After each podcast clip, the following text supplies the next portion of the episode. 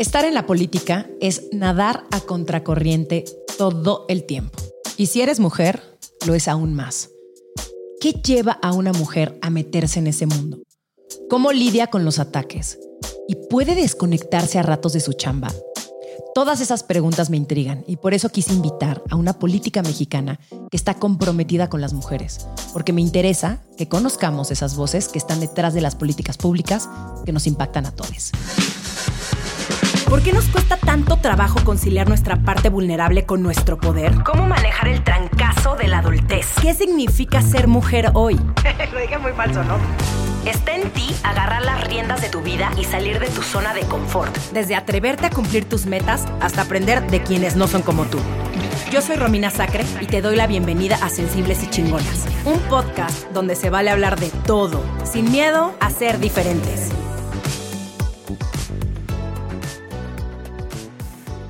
Lía, bienvenida a Sensibles y Chingonas. Muchas gracias por la invitación, qué emoción estar aquí. No, estoy emocionadísima. No sabes eh, cuánto tiempo había pensado en, invitarte, en tenerte aquí para poder platicar. Eh, admiro muchísimo tu trabajo. Te sigo en redes sociales. Creo que soy esa persona muy intensa que siempre está aplaudiendo todo. Estoy, de hecho, pensando mudarme a tu alcaldía. Eh, Eres bienvenida.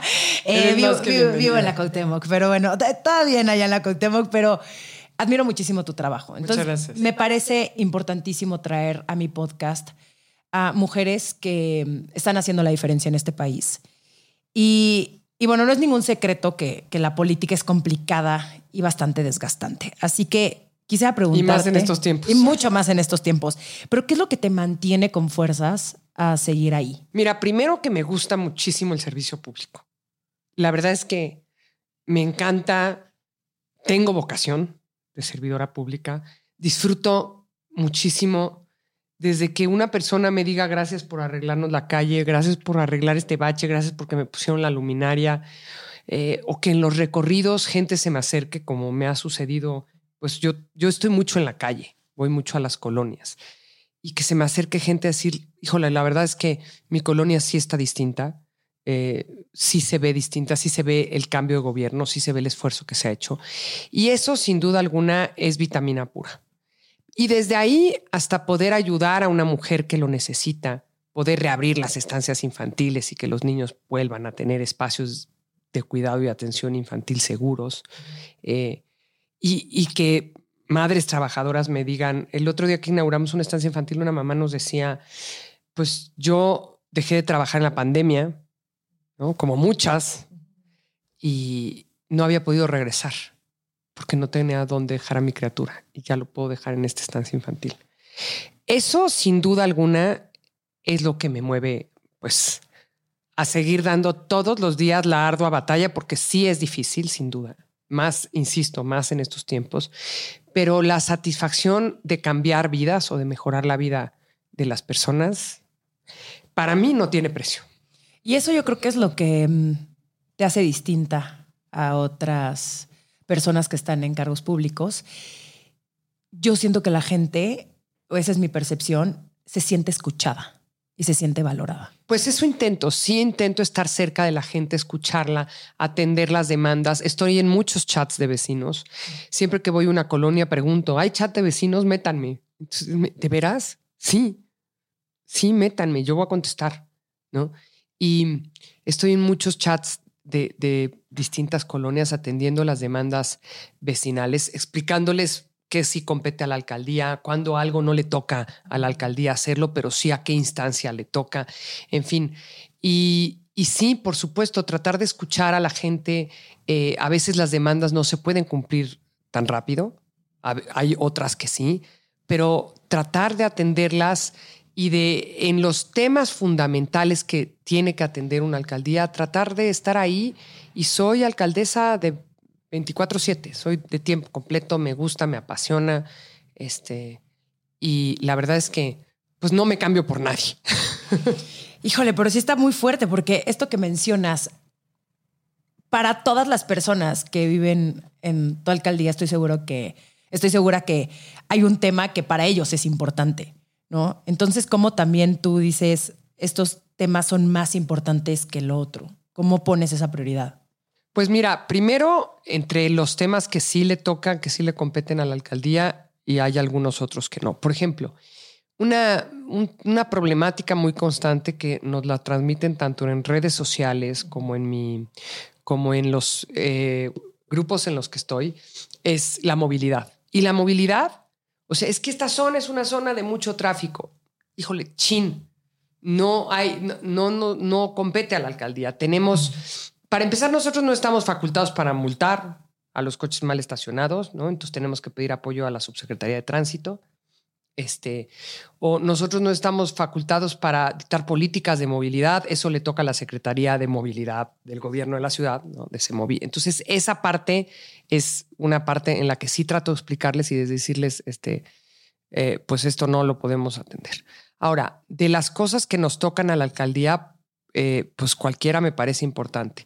Primero, hemos tratado de reforzar el tema de seguridad y aunque la función principal de seguridad está en el gobierno de la Ciudad de México, está en la Secretaría de Seguridad Ciudadana, nosotros hemos reforzado con más presencia policial, eh, con más eh, patrullas, con más, con más este, cámaras de videovigilancia. Los puntos violeta también. Con puntos violeta. Cámaras de vigilancia, hemos triplicado el número de cámaras de vigilancia, por ejemplo. Eh, patrullas pasamos de, 30 de 35 a 81 patrullas y cuatro motopatrullas. Y los policías los aumentamos en un 33%, de 408 a 540 policías. Entonces, eso que, bueno, pues sí hace una diferencia eh, importante. Entonces, tratamos de atender temas de seguridad, atender los servicios públicos, que es algo que la gente lo pide mucho, y recuperar los espacios públicos que te lo juro que nos los dejaron hechos pedazos. O sea, recuperar espacios públicos que a los justo que hoy estamos interviniendo y que nos los entregaron en muy malas condiciones, pero que la gente hace uso de ellos, que la gente los pide. Entonces, ¿cómo priorizar? Eh, y, el otro tema que para mí es muy importante, el tema de mujeres. Para mí las mujeres, pues cada quien camina con sus causas. Y para mí esa es una. Es, o sea, es una causa sin la que yo no me podría explicar mis años de servicio público. Y ahí sí hemos tratado de trabajar fuerte en dos vías. Primero, eh, en la de apoyos a mujeres, porque la reducción de la violencia contra las mujeres sí pasa por el empoderamiento de una mujer. Una mujer que no tiene independencia económica no puede moverse de un círculo de violencia. Para moverte de un círculo de violencia necesitas tener cómo, con qué y a dónde. Entonces, primero, eh, regresar programas como las estancias infantiles que permiten que una madre, que una mujer pueda ser independiente, que pueda ir a trabajar tranquila y a buscar un ingreso. ¿no? Tenemos un, este, un apoyo también a jefas de familia solas, que son esas a las que en la pandemia nadie las volteó a ver y se tuvieron que volver cuidadoras, enfermeras, educadoras, encargadas de la casa y de salir a buscar el sustento. Sí, todólogas. Psicólogas, ¿no? Este, sí, sí. Eh, todólogas. Y, que encima de todo, las mujeres son las que más sufrieron durante la pandemia y que siguen sufriendo. Y que siguen sufriendo y que además los datos, no solo de México, los datos a nivel global reflejan que el impacto en todos los sentidos fue más fuerte para la mujer, que incluso eh, la pérdida de fuerza laboral fue mayor para las mujeres que para los hombres, es decir, mucho más mujeres que tuvieron que renunciar a su trabajo o perdieron su trabajo que hombres. Sí, porque en qué momento cuidas a tus hijos y en qué momento te vas a trabajar. Ahora, esas, lo que mencionabas hace rato. Esas que además son jefas de familia solas, o sea, que, que se encargan de llevar el sustento y de la casa, a esas eh, mujeres las hemos tratado de apoyar con un apoyo de, eh, de 9 mil pesos anuales repartido en, eh, de manera bimensual. El año que entra lo vamos a subir, vamos a subir el monto a 12 mil pesos. Eh, porque pues la inflación pega en los bolsillos, y, de darles un apoyo que puede hacer una diferencia. Y la verdad que tenemos testimonios increíbles, desde aquellas que dicen, híjole, yo con esto pude comprar eh, los tenis de mis hijos, ¿no? Hasta las que dicen, yo con esto pude invertir para volver a echar a andar mi negocio que había eh, dejado sin funcionar en la pandemia. Y esa es una enorme satisfacción. Hemos hecho eh, una y vamos por la segunda feria del empleo solo para mujeres. Es decir, vamos por nuestra sexta feria del empleo, pero solo para mujeres es la segunda. Y una de cada cuatro personas que han asistido a la feria han encontrado empleo. Ay, qué increíble. Entonces, eso también ha sido muy padre. Hemos acercado a las mujeres cursos de capacitación hemos acercado a las mujeres eh, cursos de, este, de, ahora sí que de emprendimiento, hemos acercado a las mujeres ese tipo de proyectos que les pueden dar confianza para arrancar de nuevo, la posibilidad de un crédito, es decir, que tengan cierta independencia. Y por el otro lado, atender el tema de la violencia, que eso lo hemos hecho, pues mira, desde con los puntos violeta, que llevamos 138 puntos violeta, que esa es una idea que surgió en la alcaldía Miguel Hidalgo, eh, le echó a andar el, el alcalde y con Alessandra Rojo de la Vega que, la verdad que fue la, idea, honor a quien honor merece, y que cuando yo la vi le dije, yo quiero, capacítanos, y tenemos ya 138 puntos violeta, que son desde eh, espacios de la alcaldía, los, nuestros 16 mercados, eh, tres estancias infantiles, una papelería, eh, restaurantes que se han sumado a este proyecto. Proyecto que no tiene ningún costo, ¿no?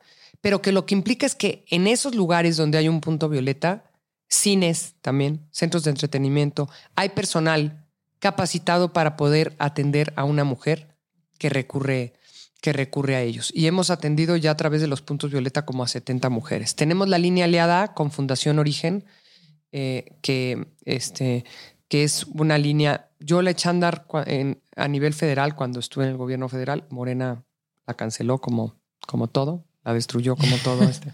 Entonces yo la reactivé en Álvaro Obregón y hemos tenido ya más de 1.700 mujeres atendidas en la línea aliada con asesoría psicológica y asesoría legal gratuita.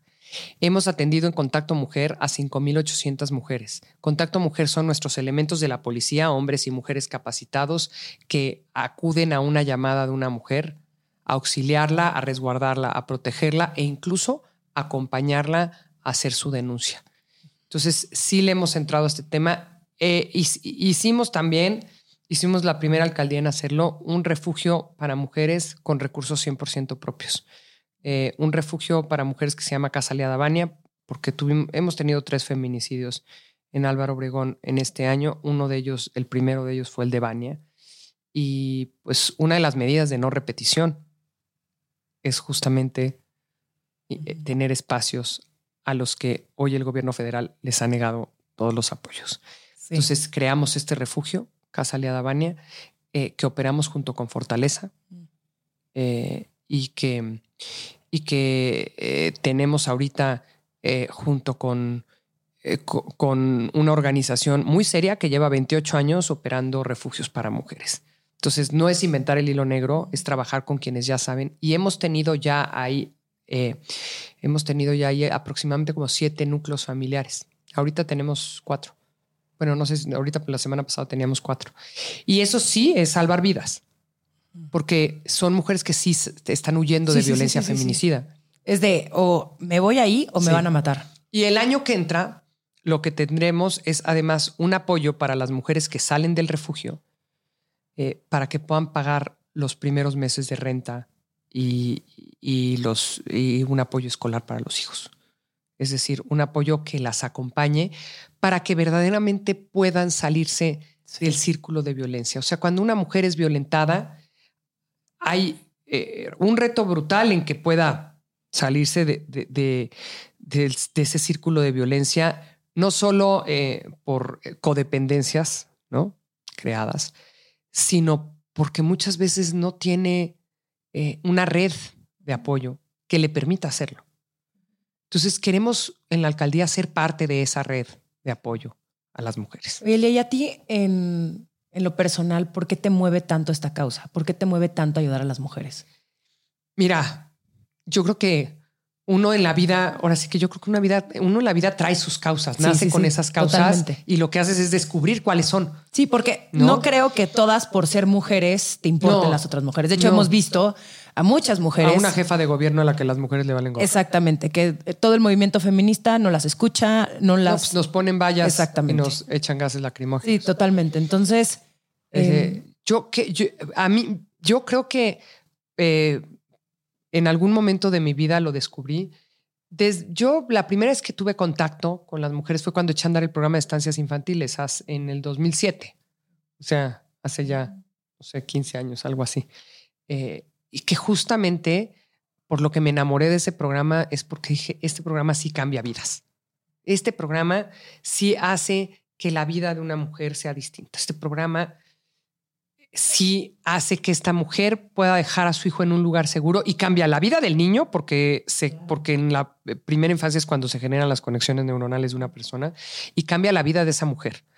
Y ahí es donde, porque además, pues las, las responsables de las estancias infantiles tenían muchas cualidades, entre otras la de ser una red de mujeres resilientes, porque la prueba que se les hacía, lo que medía, era su resiliencia.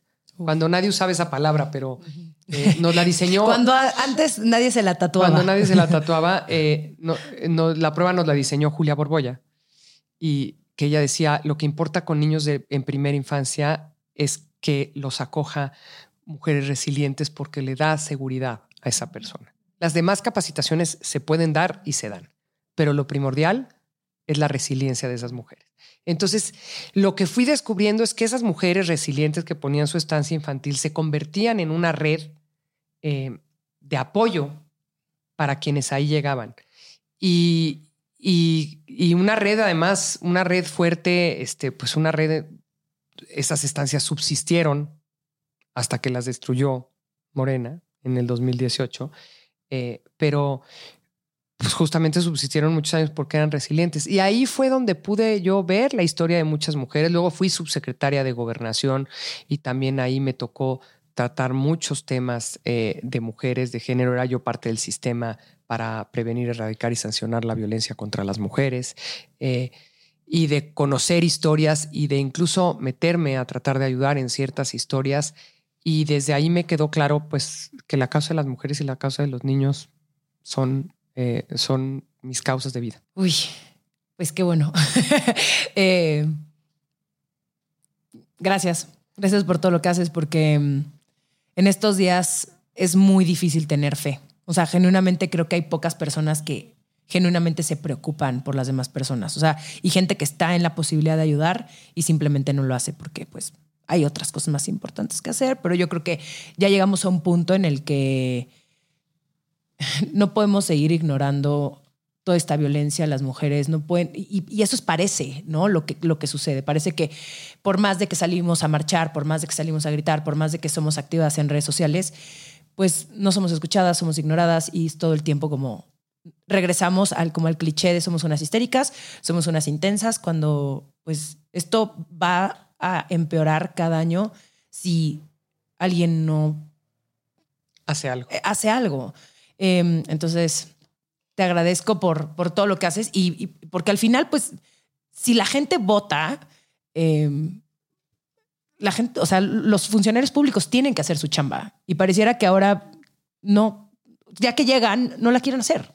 ¿no? O, no la, o, no la, saben hacer. O no la saben hacer y todas esas promesas se quedan únicamente en el aire y, es muy frustrante. Y, también, y ahora lo que te quería preguntar antes de entrar como a, lleno al, al tema de, del podcast de hoy es, si crees que las nuevas generaciones, y ni siquiera tan nuevas, o sea, a lo mejor los centennials y los millennials, los ves mucho más involucrados en estos temas? ¿Están, ¿Estamos exigiendo más? No, los veo mucho menos involucrados en los temas públicos. Los veo exigiendo mucho, pero con poco, con poco compromiso, con poco okay. enganche. Es decir, pueden ir una marcha, pero más allá de eso, pocos y pocas eh, se comprometen. Eh, veo eh, que hay una apatía quizá provocada por, por, el otro lado, que somos nosotros los servidores públicos, ¿no? Pero veo una apatía en los jóvenes hacia el servicio público este, fuerte o hacia la clase política, hacia la política fuerte. Eh, es, creo que es difícil que se involucren, es difícil que participen en los procesos electorales y es difícil que se involucren en producir cambios. Ahora, también a mí me ha tocado toparme con garbanzos de a. En el verano tuve, este, estuvo ayudándome una, una sobrina mía, este, todo el verano y prácticamente se jalaba a sus amigas de la universidad, bueno, de la escuela y me decía, vamos a traernos a, a las jornadas de los viernes y entonces pues se ponían a hacer actividades que más allá de la enorme diferencia que hicieran, a mí lo valioso es que lo que me parecía más valioso es que pudieran dimensionar lo que implicaba por ejemplo, el trabajo de una alcaldía. Claro. Entender. y también como el trabajo, en comunidad, que una persona no tampoco va a cambiar absolutamente todo, lo tenemos que hacer en conjunto. Así es. Por ejemplo, nosotros hemos, eh, con, el, con el equipo de participación ciudadana, es decir, sin tener que contratar una empresa, o sea, solo con, eh, ahora sí que con pintura y material para pintar, pero con el equipo de, de, de participación ciudadana hemos rescatado como 125 espacios públicos que estaban hechos un horror, estaban abandonados y que los hemos ido a retomar, a pintar, a podar el, pasto, este, a pintar los juegos y sí les hace la diferencia a la comunidad. Ahora, en estas jornadas siempre tratamos de que se involucren los vecinos.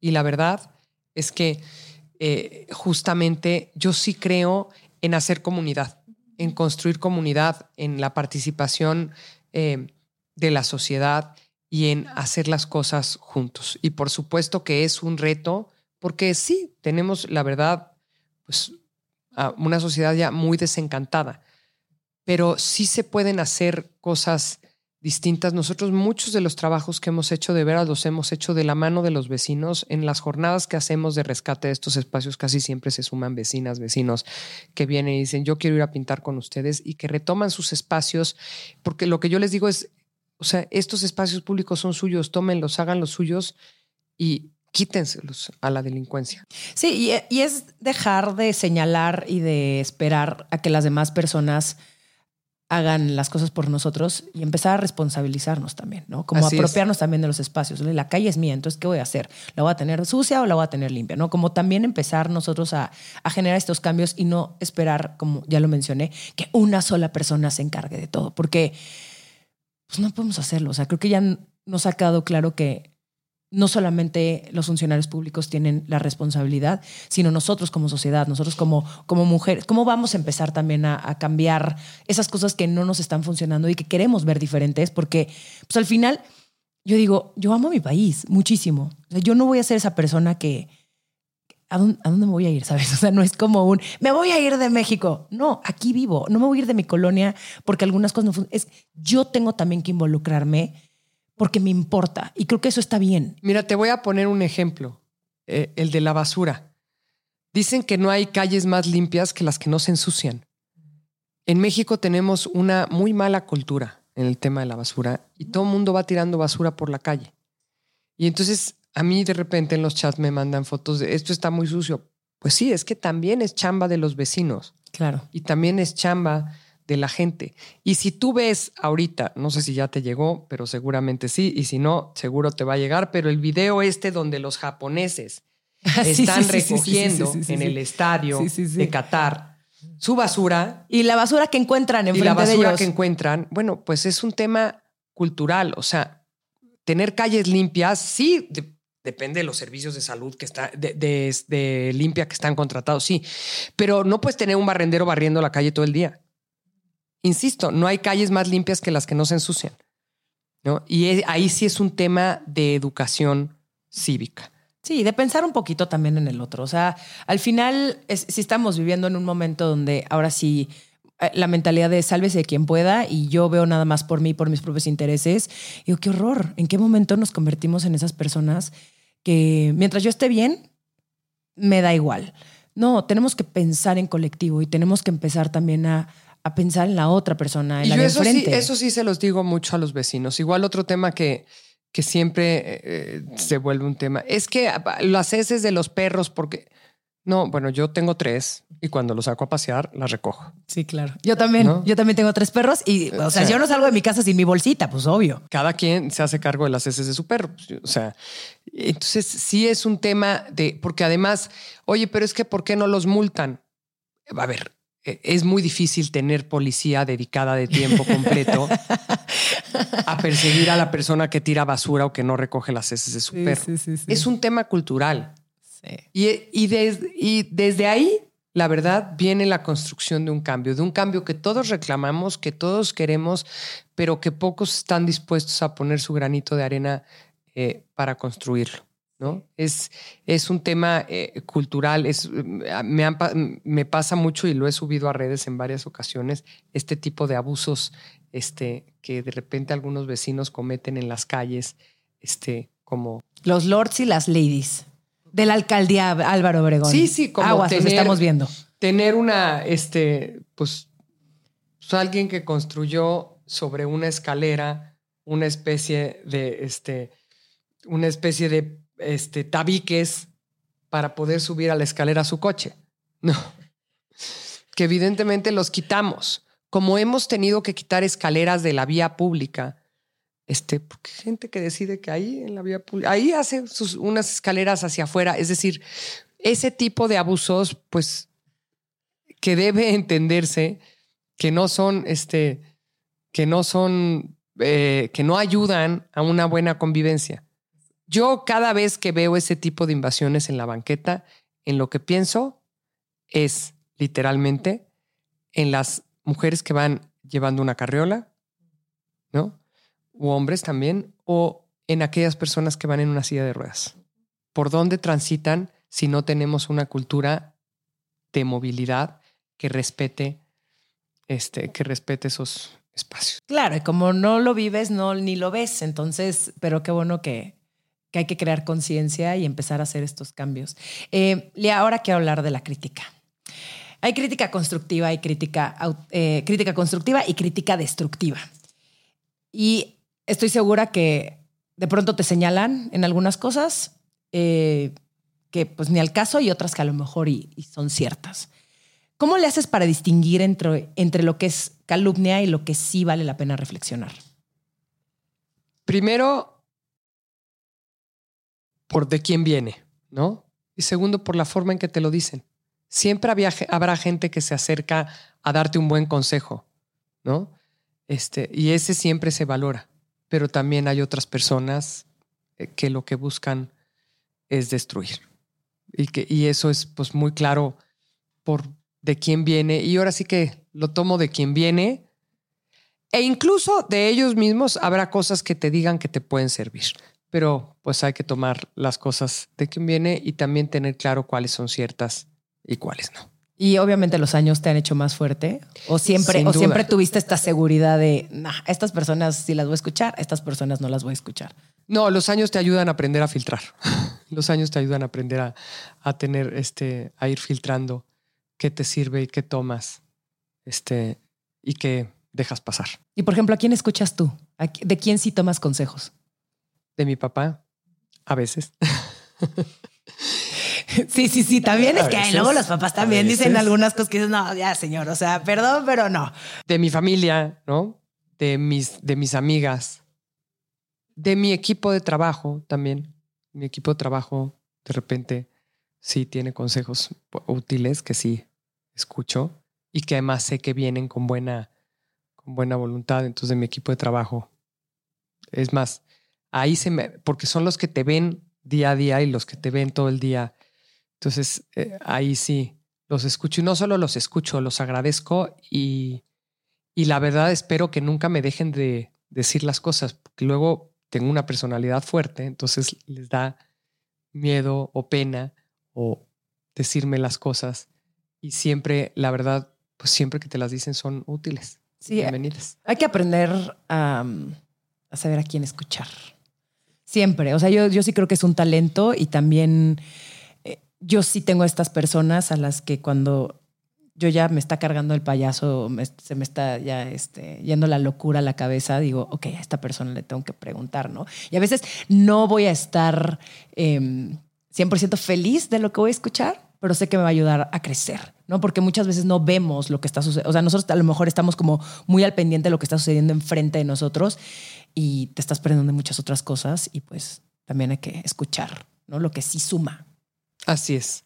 Escuchar y eh, incluso de, de, de donde no te suma, luego hay cosas, ¿no?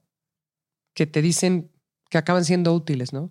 Híjole, pero qué duro, porque antes no, eh, los funcionarios públicos pues, no tenían redes sociales, no había forma de que tú le mandaras este, una mentada de madre a, no sé, a Ernesto Cedillo. Ahorita pues todos tienen Twitter, todos tienen Instagram. ¿Cómo también recibes estos comentarios? Porque hablando de esta polarización en la que estamos viviendo, de pronto la gente puede llegar a ser sumamente hiriente. Y, y aunque no te lo tomes personal, pues, al final eres una persona con sentimientos y emociones. Entonces, ¿cómo también separas esta, esto de, se están a lo mejor metiendo con Lía, la alcaldesa, pero no se están metiendo con Lía, la persona? ¿Sabes qué? No? no tomándote lo personal. Ok. O sea, a mí me parece fundamental el ejercicio de no tomarte lo personal.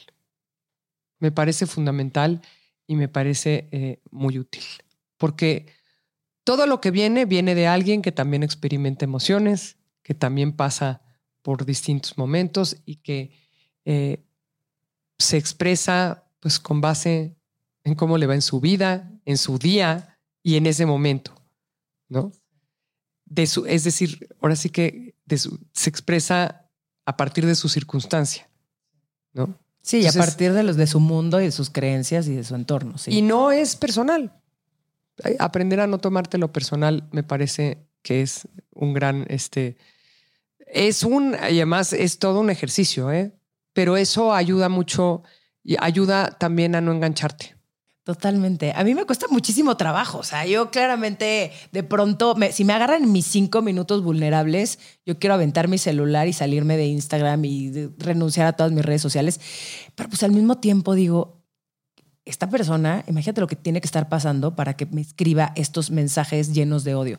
Hasta hay una parte de mí que dice, le urge un abrazo. O sea, como que hay hasta una parte como empática de ti hacia la otra persona de wow, cuánto odio hay en tu corazón, ¿no? Así es. Oye, Elia, y ahora eh, estás muy ocupada. Eres una mujer sumamente trabajadora. ¿Cómo haces tiempo para ti? ¿Qué haces en tus ratos libres, si es que tienes? Ahí sí se reciben consejos, ¿eh? Porque sí, sí, hago poco tiempo para mí. La verdad es que, este... O sea, ¿a qué hora te levantas? ¿A qué hora te duermes? No, me duermo muy tarde. Eh, ese es un problema que yo tengo. Me cuesta, porque no me, no me duermo sin antes checar todos los mensajes de WhatsApp que recibo. Entonces, eh, me duermo. en los 14, en los 174 chats vecinales. entonces me duermo tarde eh, y me trato de levantar temprano. Este, sobre todo, había dejado de hacer ejercicio y, estoy tratando de regresar a esa rutina de ejercicio. Entonces me trato de levantar temprano, duermo poco, o sea, dormiré más o menos cinco horas, trato de a veces dormir seis. Este, y, y, luego pues empieza una jornada muy larga que sabes cuándo empieza, pero no sabes nunca cuándo termina, ¿no? este, generalmente pues empieza, sí, con actividades y ahora sí que son días muy intensos. Trabajo invariablemente de lunes a sábado y muchos domingos, digamos dos domingos al mes. Otros dos trato de, de descansar, pero sí trabajo, este, pues ahora sí que de tiempo completo. También porque creo que esto requiere de tiempo completo. La alcaldía y bueno, una alcaldía Álvaro Obregón es la tercera más grande de la ciudad después de Iztapalapa y de Gustavo Madero. Entonces, pues requiere de una alcaldesa de tiempo completo, ¿no? Requiere de gente que esté presente, más además con el antecedente del anterior que nunca estuvo, ¿no?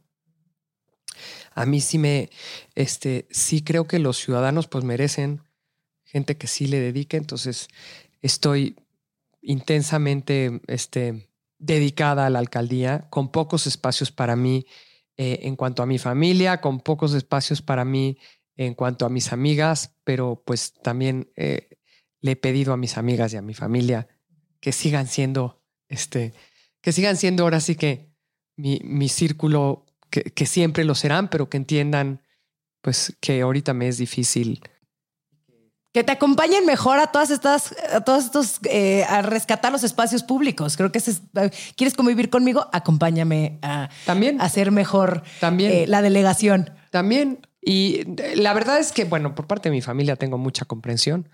Este, además, pues mucha comprensión porque mi papá viene de ser servidor público. Claro, entonces lo entiende este, perfecto. Sí, un servidor público que también fue servidor público de tiempo completo, entonces lo entiende. Este, mi mamá también pues sabe que es mi pasión, que me gusta y, la verdad es que he tenido buena compresión y trato de darme mis ratitos. Cuando me dicen cuándo te podemos ver, bueno, pues cenamos el sábado en la noche, ¿qué les parece? ¿No? Pero sí tengo poco tiempo para mí, la verdad. ¿Y, en esos días libres qué haces? Además de estar con tus perros, supongo. Estar con mis perros, exactamente, descansar, este, yoga cuando puedo, que es justo lo que he estado tratando de retomar. Y descansar, o sea, estar un rato sin ver el celular, por ejemplo, un rato corto, pero este, sí, trato de descansar. Leer también. ¿Qué te gusta Disfruto leer? Novela. Novela. Pero, por ejemplo, pues no, ahorita no me he podido clavar en una novela porque empecé una, la dejé y entonces ya la tengo que volver a empezar. Sí, no, me ha dado. Pero que disfruto leer novela. Eh, ahora vamos a hablar de la polarización. Em, creo que nunca había estado tan polarizado el país. Y parece que las propuestas ahora, ahora valen menos que los colores. ¿Cómo navegas entre tanta polarización? Pues primero me da mucha tristeza ver al país tan polarizado. Me da mucha tristeza eh, un presidente que todos los días sale a dar una conferencia de prensa para seguir polarizando. Porque creo que a este país lo que le urge es unidad y encontrar puntos de coincidencia que los tienen que haber. Eh, entonces a mí sí me preocupa mucho la, la polarización porque además no conozco un solo ejemplo donde la polarización haya llevado a algo bueno. Es decir, no sé en qué se basa el presidente para pensar que la polarización lo puede llevar a algo bueno, porque no hay un solo ejemplo en el mundo donde la polarización llegue a un buen fin. ¿no? Al contrario. Sí, no, ya lo vimos en Estados Unidos, cómo les está yendo, pero de la patada. Así no, es. O sea, cómo después de que estuvo Trump en el poder, incluso dos años después, seguimos viendo esta división y creo que peor que nunca. Y peor que nunca. Eh, la polarización en ningún lado este, suma ni construye. Entonces, primero a mí me preocupa mucho y me preocupa mucho que además todos los días la veamos desde el, palacio, desde donde despacha el presidente, porque además le, le dicta línea a todos los suyos y ese es el tono de todos los suyos durante todo el día. Te voy a poner el ejemplo de la Ciudad de México. En la Ciudad de México, antes eh, la oposición gobernaba solo dos alcaldías. Y tenían una buena relación con la jefa de gobierno, eh, eh, una relación, pues sí, constructiva, de no, de no confrontación. Fue la elección del 2021, donde pierden la mayoría de las alcaldías, pierden nueve alcaldías, Morena, y después del regaño que se lleva la jefa de gobierno por parte del presidente, ella se polariza y decide, eh, pues, decide tener hacia nosotros una rudeza innecesaria de persecución, eh, de, de que nos inicien carpetas, de que tengamos a la Contraloría encima, de ahorcarnos con el presupuesto. Y no se da cuenta que a quienes acaba dañando, pues no es a nosotros, es a los ciudadanos, es a las y los vecinos que habitan en cada una de nuestras alcaldías. Y con nosotros, la verdad, hay muy poco diálogo. Con nosotros, la verdad, eh, aun cuando tendría que sesionar ella misma en Cabildo una vez al mes, pues nunca nos convoca, no discutimos en qué se invierte el recurso de la ciudad, no discutimos cuáles son las obras hidráulicas fundamentales, no discutimos cómo atender eh, o qué se tendría que estar haciendo para corregir los problemas que cada vez se ven más seguido del metro, ¿no?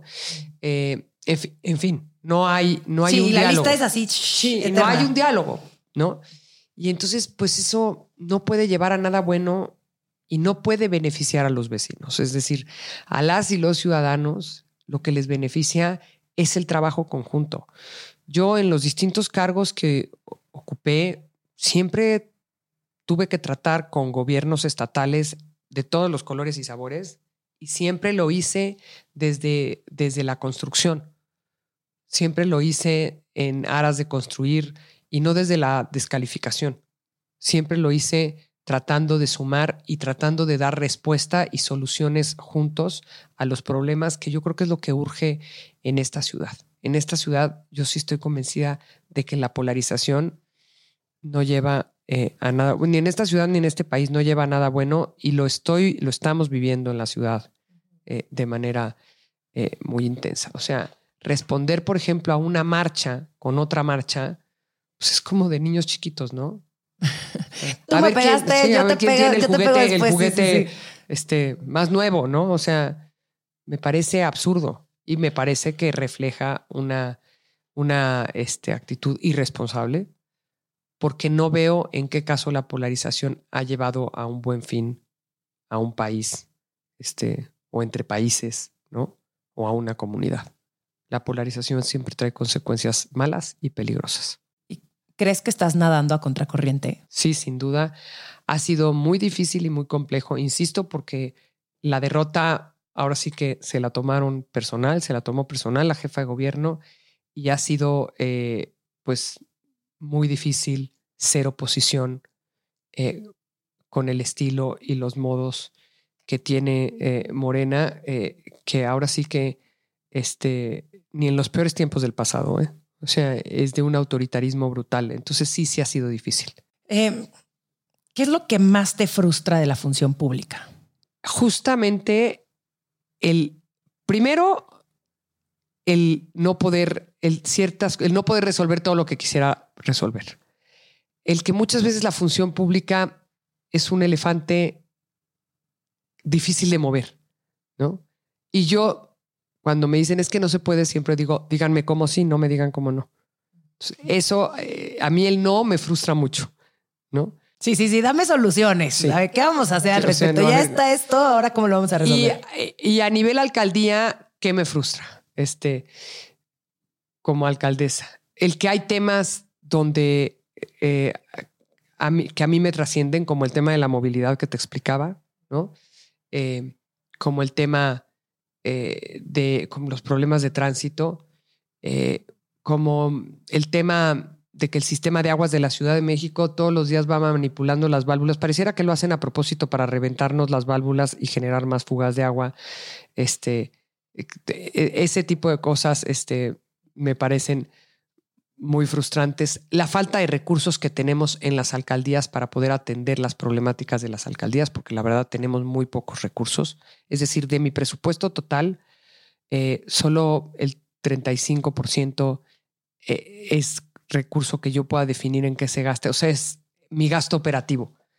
con eso, que son como mil millones al año, con eso tengo yo que atender fugas, bacheo, repavimentación, luminarias, podas, eh, mejorar los espacios públicos y no da. No, no da. O sea, no hay forma de que alcance. Y eso sin duda alguna es frustrante. Y luego, bueno, pues concluyes que haces lo mejor que puedes con lo que tienes. Y que buscas mecanismos y maneras de eficientar el trabajo. Estás escuchando Sensibles y Chingonas. En un momento regresamos. Adivina qué, ya salió El amor en los tiempos de like, mi nuevo libro. Me divertí muchísimo escribiéndolo, pero también fui brutalmente honesta y hablo de todo eso que tiene que ver con el amor y que pocas veces platicamos. Desde andar con alguien que te dobletea la edad hasta poliamor y muchas de las experiencias que viví y que me llevaron a entender más o menos de qué va eso de las relaciones sentimentales. El amor en los tiempos de like ya está en las principales librerías físicas y virtuales de México y el mundo, ebook y en audiolibro a través de Vic. Los tiempos han cambiado y las reglas de tus tías para esto de ligue, la neta, ya no aplican. No te hagas güey, déjate de culpas, descubre qué quieres y qué hacer para conseguirlo. Y ya por último, si fueras jefa de gobierno, ¿qué harías para mejorar la condición de las mujeres chilangas? Híjole, muchas cosas. Primero que nada, escucharlas. Segundo, abrazarlas.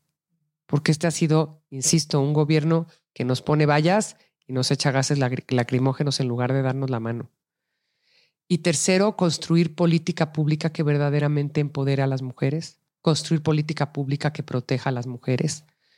Eh, sin duda alguna, ahora sí que le exigiría eh, a la Fiscalía capacitación que sí funcione para que haya eh, ministerios públicos que procuren justicia con perspectiva de género. A mí no sabes cuántos casos me han tocado de mujeres que van a levantar la denuncia y el ministerio les dice, em, el ministerio público les dice no porque es tu esposo. O no, o sea, una cosa increíble. No, es que escuchamos estas, estas historias increíbles todos los días, todo el tiempo. Por supuesto que tendría que haber un albergue, eh, un refugio en cada alcaldía para mujeres víctimas de violencia. Eh, por supuesto que reabriría las estancias infantiles de toda la ciudad, las más de 530 estancias que había en toda la ciudad que atendían a más de 30 mil niños. Eh, ahorita ya tenemos nosotros en Álvaro Obregón espacio para atender a más niños de, lo de los que se atendía en el 2018 que había 880 inscritos, ahorita ya tenemos espacio para 1234 y tenemos 775 inscritos, pero sin duda alguna regresaría las estancias a la ciudad. Eh, la línea aliada que hoy tenemos la pondría en toda la ciudad, que hace poco ah, el gobierno de la ciudad sacó una línea telefónica este, en plan copiar. Lo que pasa es que no está bien operada. O sea, yo cuando nosotros hicimos la, la línea a nivel federal, de verdad hice un scouting muy amplio en todo el país para ver quién, quién era la mejor, eh, la, mejor o quién tenía la mejor experiencia para echarla a andar a nivel nacional. Y, justamente con base en eso lo hicimos y con base en eso reviví la que tengo en Álvaro Obregón, que por supuesto la llevaría a toda la ciudad. Eh, apoyaría a las jefas de familia solas, eh, a las jefas de familia que son mamá y papá, sin duda alguna. y también sin duda alguna tendría este, esquema que te digo de apoyo a las mujeres que salen de los refugios para generarles un esquema, una red eh, que les permita no regresar con el agresor. Por supuesto, metería capacitación a la policía eh, para poner contacto mujer a nivel ciudad, es decir, capacitar elementos eh, para que puedan atender desde cualquier punto a mujeres víctimas de violencia. Y creo que se pueden hacer muchas cosas, pero sobre todo lo primero que haría es voltear a ver a las mujeres y voltear a ver la realidad que hoy se vive. Eh, las violaciones en la Ciudad de México han aumentado de manera brutal. Los feminicidios han aumentado de manera brutal y no podemos cerrar los ojos ante esa realidad. Y se requiere de políticas que empoderen a las mujeres y de políticas que protejan a las mujeres violentadas. Y, yo sí, hay algo que tengo muy claro. Eh, no le veo ningún sentido a, toda la batalla que hemos dado para poder ocupar más cargos públicos las mujeres, porque la verdad sin esa batalla yo no podría ser alcaldesa, sin la batalla que, que, han dado muchas mujeres, las mujeres que me antecedieron y que nos fueron abriendo puertas. Y yo pienso que cuando ocupamos un cargo público tenemos la obligación no solo de abrirle puertas a las que vienen, eh, sino de voltear a ver a las demás mujeres, a esa que no tiene la posibilidad de ocupar ese cargo público, que no está en esa silla sentada, pero que requiere de tu apoyo, de tu atención, de tu, de tu mano. A, mí me llama la atención eh, las cifras que tenemos, el número de gente que se ha acercado a contacto mujer, a los puntos violetas, a la línea aliada, y quiere decir, eh, pues que tiene que ver con que con que lo hemos difundido como una prioridad de gobierno y creo que eso tendría que ser una prioridad. Y sin duda alguna, así como lo ha sido en la alcaldía, lo sería en la ciudad, una prioridad de gobierno. Sí, tiene que ser urgente. Así es. Lía, muchísimas gracias. Gracias a ti. Gracias por tu tiempo. ¿Dónde te puede seguir la gente en redes sociales? Arroba Lía Limón en Instagram y en Twitter, en Facebook Lía Limón G y en TikTok Lía Limón G. Sí, ¿verdad? Sí. Muchísimas gracias. Gracias a ti. Esto fue Sensibles y Chingonas. Síguenos en Instagram y Facebook como Sensibles y Chingonas. Y no olvides suscribirte a nuestro newsletter en sensiblesychingonas.com, diagonal newsletter.